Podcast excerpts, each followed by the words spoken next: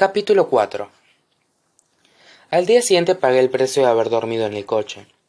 Me dolía todo el cuerpo y tuve que ducharme después de educación física porque los papeles para secarse las manos que había en el baño de la cafetería daban para lo que daban. No tuve tiempo de secarme el pelo así que llegué chorreando a la clase siguiente. No estaba para echar cohetes pero había ido a clase con la misma gente toda la vida. Yo era como el papel pintado. Nadie me miraba romeo y julieta está repleta de proverbios pequeñas perlas de sabiduría que definen cómo funcionan el mundo y la naturaleza humana. Mi profesora de inglés era joven y vehemente y no me cabía ninguna duda de que se había tomado más cafés de la cuenta. Pero alejémonos de shakespeare un momento. Quién sabría darme un ejemplo de frase hecha actual a buena hambre no hay pan duro pensé. Tengo una jaqueca horrible y el pelo seguía goteándome por la espalda la necesidad agudiza el ingenio. Si los caballos fueran deseos los mendigos serían jinetes. La puerta de la clase se abrió de pronto. Un ayudante del director esperó que la profesora la mirara y luego anunció bastante fuerte para que la oyera toda la clase. Avery grams tiene que ir a la dirección. Deduje que aquello significaba que alguien había corregido mi examen. No era lo bastante ingenua como para esperar una disculpa pero tampoco esperaba que el director altman aguardara mi llegada junto al escritorio de su secretaría radiante como si acabara de recibir la visita del papa de roma. Avery aquello disparó mis alarmas. Nadie estaba nunca tan contento de verme. Por aquí vamos. Abrió la puerta de su despacho y atisbé una coleta azul neol que conocía muy bien. Libby pregunté llevaba el pijama sanitario con estampado de calaveras y no iba maquillada lo cual me indicó que venía directa del trabajo. En mitad del turno. Las celadoras de las residencias de ancianos no pueden irse sin más a medio turno a no ser que hubiera sucedido algo malo. Papá está no tuve fuerzas para acabar la frase. Su padre está bien. La voz que pronunció dicha afirmación no pertenecía a libby ni tampoco al director altman giré la cabeza como un resorte y miré detrás de mi hermana. La silla que había detrás del escritorio del director estaba ocupada por un chico no mucho mayor que yo. Qué está pasando aquí me pregunté. El chico vestía traje y parecía una de esas personas que llevaban un séquito consigo. Ayer mismo prosiguió con una voz grave y profunda que sonaba precisa calculada. Ricky grams estaba vivo sano y perdió el conocimiento sin sin percance alguno en un motel de michigan a una hora a las afueras de detroit. Intenté no quedarme mirándolo embobada y fracasé. Pelo rubio ojos claros rasgos lo bastante afilados como para cortar roscas. Y tú cómo lo sabes espeté.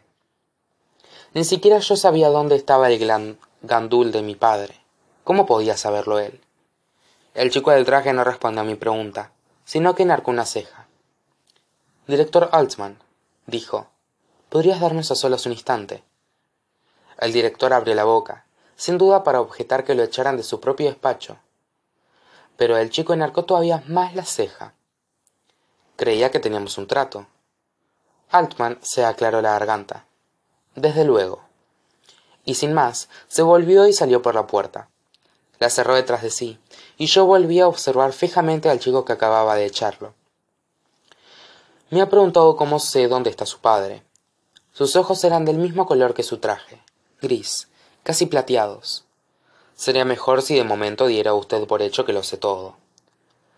Habría sido agradable escuchar su voz de no ser por las palabras que pronunciaba. Un chico que cree que lo sabe todo murmuré menuda sorpresa. Una chica de lengua afilada replicó él con sus ojos argénteos fijos en los míos y la comisura de los labios ligeramente curvadas hacia arriba. Quién eres pregunté. Y qué quieres de mí añadió algo en mi interior. Qué quieres de mí lo único que quiero respondió es entregar un mensaje. Por razones que no pude precisar el corazón me empezó a latir más rápido. Un mensaje que según parece es bastante difícil de hacer llegar por los medios tradicionales. Lo mismo eso es culpa mía se ofreció libby avergonzada a mi lado el qué quizá es culpa tuya me volví hacia ella agradecida por la excusa de apartar la mirada de ojos grises, y luchando contra la necesidad de girarme para observarlo de nuevo. Lo primero que tienes que saber, empezó a decir Libby, con toda la seriedad que podía imprimir a sus palabras una persona vestida con un pijama sanitario de calaveras. Es que yo no tenía ni idea de que las cartas eran reales. ¿Qué cartas? inquirí. Yo era la única persona de ese despacho que no sabía qué pasaba, y no podía sacudirme encima la sensación de que no saber nada era un peligro, como estar de pie en las vías del tren sin saber en qué dirección iba a venir.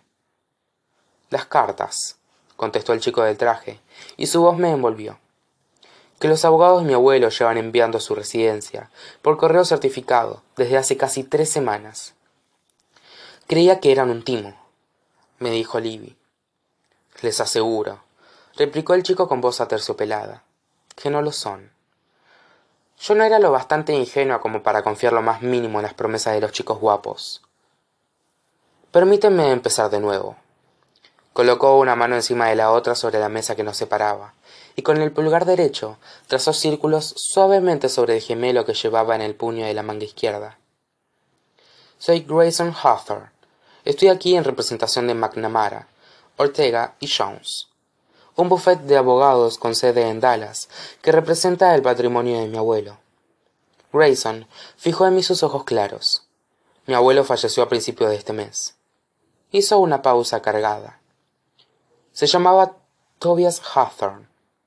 Grayson estudió mi reacción, o más bien la ausencia de ella. Le hice algo ese nombre. Volví a tener la sensación de estar plantada en las vías del tren. No, respondí. Debería. Mi abuelo era un hombre muy rico, señora Grams, y parece que junto a nuestra familia y ciertas personas que trabajaron para él durante años, usted figura en su testamento. Oí las palabras, pero no pude procesarlas. ¿En su qué? Su testamento, repitió Grayson, y una leve sonrisa se apoderó de sus labios. No sé qué le ha alegado exactamente, pero se requiere su presencia para la lectura del testamento y las últimas voluntades. Llevamos semanas proponiéndola. Yo era una persona inteligente, pero por mí como si Grayson Hawthorne hubiera hablado en sueco, porque no entendí ni jota. ¿Por qué tu abuela iba a dejarme nada a mí? pregunté. Grayson se puso de pie. Bueno, esa es la pregunta del millón, ¿no? Salió de detrás del escritorio, y de pronto supe exactamente de qué dirección venía el tren. De la suya. Me he tomado la libertad de encargarme en su lugar de los preparativos para el viaje. Aquello no era una invitación, aquello era un emplazamiento. ¿Qué te hace pensar que... empecé a decir, pero Levi me interrumpió. Genial. exclamó, fulminándome con la mirada. Grayson esbozó una sonrisa de satisfacción les daré un instante. Clavó los ojos en los míos tanto tiempo que me sentí incómoda. Luego, sin pronunciar otra palabra, salió tranquilamente por la puerta. Livy y yo nos quedamos calladas cinco segundos largos después de que el chico se marchara. No te lo tomes a mal, me susurró por fin, pero creo que ese chico podría ser Dios. Me reí por lo bajo. Él se lo cree, eso seguro. Era más fácil ignorar el efecto que había tenido el chico en mí ahora que se había ido. ¿Qué tipo de persona tenía una confianza tan absoluta en sí misma? Sabían todos los detalles de su postura y en las palabras que empleaba, en cada interacción. Para ese tío el poder era un elemento tan real de la vida como la gravedad. El mundo se doblegaba ante la voluntad de Grayson Hawthorne. Lo que el dinero no podía conseguirle, probablemente lo hacían sus ojos. Empieza por el principio, le pedía a Libby, y no te dejes nada, jugueteó con las puntas negras como la tinta de su coleta azul. Hace un par de semanas empezamos a recibir esas cartas. Iban dirigidas a ti y me ponían a mí en copia. Decían que habías heredado dinero y proporcionaban un número para que llamáramos. Pensé que era un timo, como esos correos electrónicos que dicen ser de un príncipe extranjero. ¿Por qué ese tal Tobias Hawthorne, un hombre al que no conozco y al que jamás había oído mencionar, me ha nombrado en su testamento? Pregunté. No lo sé, repuso Libby. Pero eso. Hizo un ademán hacia la puerta por lo que se había ido Grayson. No es ningún timo. ¿Has visto cómo ha tratado al director Altman? ¿Qué crees que era el trato que ha mencionado? ¿Un soborno o una amenaza? Ambas cosas, pensé. Me tragué esa respuesta, saqué el móvil y me conecté al wifi del instituto.